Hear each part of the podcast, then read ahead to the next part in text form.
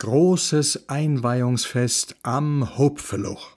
Kommissar Günther sorgte für einige Überraschungen, als seine Einladung bei den Adressaten eintrudelte. Die Tante Dorle war begeistert, dass ich dies noch erleben darf St. Günther tut einlade. Ho hoffentlich ist er nicht krank und es gibt zwei Abschiedsvorstellungen. Aussichtslos war es, sie zu überzeugen, sich nicht um das Kulinarische zu kümmern. Kommt nicht in Frau Günther, mir mache des mein Mädel so nicht. Worauf er durchaus spekuliert hatte, wusste er doch, wie schier gar unmöglich das Unterfangen sein würde, ihren Ansprüchen gerecht zu werden. Auch sein Freund Rudolf konnte sich nicht erinnern, jemals von Kommissar Günther zu einer Party eingeladen worden zu sein. Er war davon ausgegangen, das würde frühestens zu dessen Beerdigung der Fall sein. So eine Einladung auf den letzten Drücker, das sähe ihm ähnlich. Axel Kornfeld rief sogleich den Gastgeber an, um sich zu vergewissern, dass kein Irrtum vorläge. Galt die Einladung tatsächlich ihm? A klaro, wieso net Weizer? Ob, ich hab gedingt, bestimmt ist es bloß Verfraue. Marion Helche nahm umgehend Kontakt zu Rosi Kornfeld auf. Die antwortete mit einem Jubelschrei. Mir habe es geschafft, mir habe es geschafft. Marion, wenn du mich fragst, das ist kein Eiweihungsfest, das gibt die Verlobung. Wede mal. Inga war schon früh und umfassender als alle anderen in Kommissar Günthers Pläne eingeweiht worden. Gleichwohl wartete auch auf sie eine Überraschung. Im Schlepptau der Donde erschien ihre Mutter.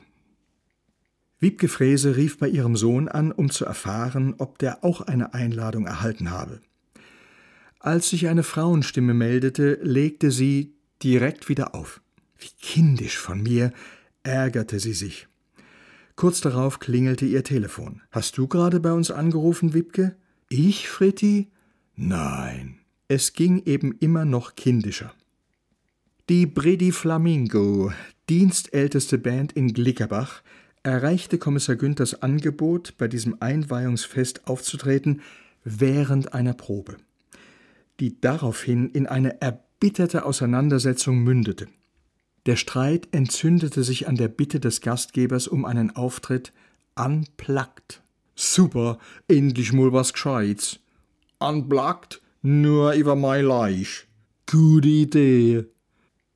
Der rohere Robert war über seine Einladung nicht sonderlich erstaunt. Die Donde hatte den Termin beharrlich als Druckmittel für die Bauarbeiten eingesetzt. Deadline, Robert.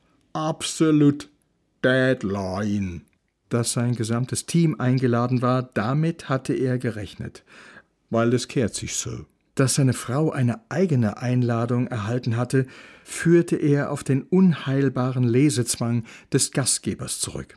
Dass indes die Einladung auch für seinen Enkel gelten sollte, das irritierte ihn gewaltig.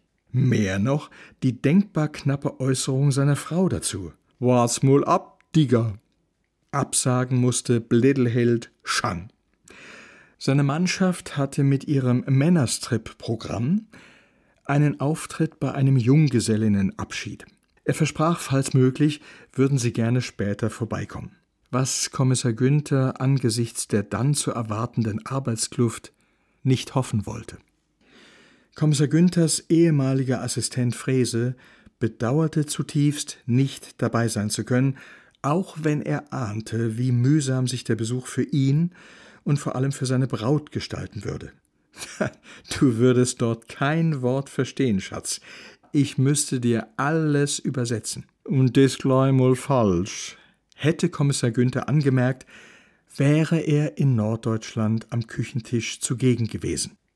Verblüfft waren die Ex-Kollegen aus dem Präsidium, was aus ihrem ehemaligen Kollegen für ein Feierbiest geworden war. Den hat's verwischt.